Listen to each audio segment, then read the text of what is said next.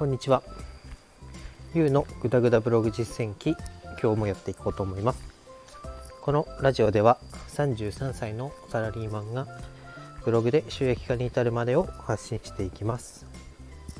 今日のテーマは走りながら考えるということについて話したいと思います。えー、まずこう今ブログを頑張ってやっているわけですけど、まあ、そのやってる中で、まあ、このまま続けて稼げなかったらどうしようとかですね。あとまあ本当に稼ぎたいっていうお金だけが欲しいなら、まあ、ちょっと夜仕事帰りにファミマでにでも行ってアルバイトすればいいじゃんとかちょっといろんなこう何て言うんですかねまだお金を稼げてないというところでこう悩む場面も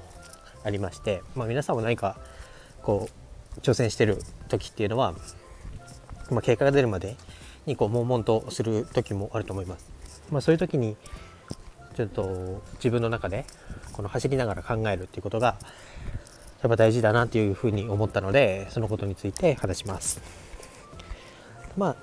ブログを例に出すと、まあ、今ブログをやっていて、まあ、結果が出なくても、まあ、記事を書かなければ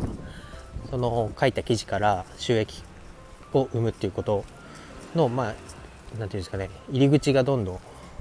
増えていかない限りはお金を稼ぐチャンスも増えていかないと思うので、まあ、しっかりと記事をターゲットに向けて読者が欲しいと思う情報をしっかりと書くっていうのがまず1個。でその書きながら、まあ、例えばじゃあ今日書く記事っていうのはこういうところをターゲットにしてこういうキーワードを使って書いてみようと。そしたらまあどれくらい見てくれる人がいるのかなだったりその記事で紹介している商品に対する、まあ、その URL のクリック率っていうのがどれくらいなのかっていうのをある程度こう仮説を持って書いていくと。で、えー、その仮説を持って書いた記事を、まあ、ある程度期間が経った時に振り返って検証すると。でその仮説が合っていたであればその仮説をもとに次の行動に移れると思いますし仮説が外れていたとなればじゃあ今度こういう場合はどうだろう？と、まあ、違う方向で作戦で、えー、記事を練っていくっていうようなことをしていくと。でこれをまあぐるぐるぐるぐる回していかなければ、まあ、結果には結びつかないと思います。でこれをぐるぐるぐるぐると、まあ、回すっていうことを、まあ、ビジネス用語では PDCA みたいなことで表すと思うんですけど、まあ、何をやるにしてもそういう考え方っていうのは大事でまあなんだろう自分がこの話を聞いて思ったのは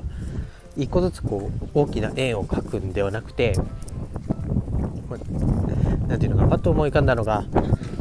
あの徳島の辺り淡路島の方のあの鳴門の渦潮じゃないですけど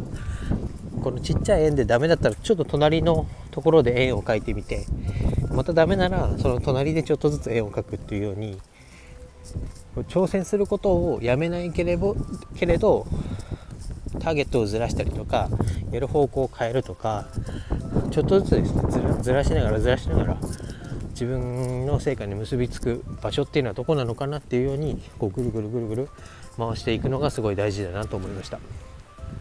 で過去今まではですねもうこのぐるぐるがどっかで止まってしまってまあまあぱったりと諦める何もしなくなるっていうことが、まあ、往々にしてあったんですけどそれだともうまた、まあ、何も稼げない自分何もできなかった自分っていうところで終わってしまうと思います。なのでまあ、ダメでも次があると。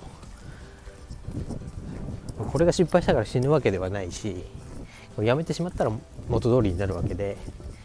もうですね方向を変えてぐるぐるぐるぐると回しながら同じことをやっててもダメですしただただただ記事を書く記事数だけを増やしていくっていうのもダメだと思うのでそれをどんどん、ま、回していければいいかなと思います。何ですかね。やっぱりこういろいろ考えることがあってその場で止まってしまったらもう本当にこれそこまで頑張ったことっていうのも成長は止まってしまいますしそれは違う方向でまた挑戦し続ける走り続けるということが、まあ、今のやってることに対してはとても大事だなと思ったので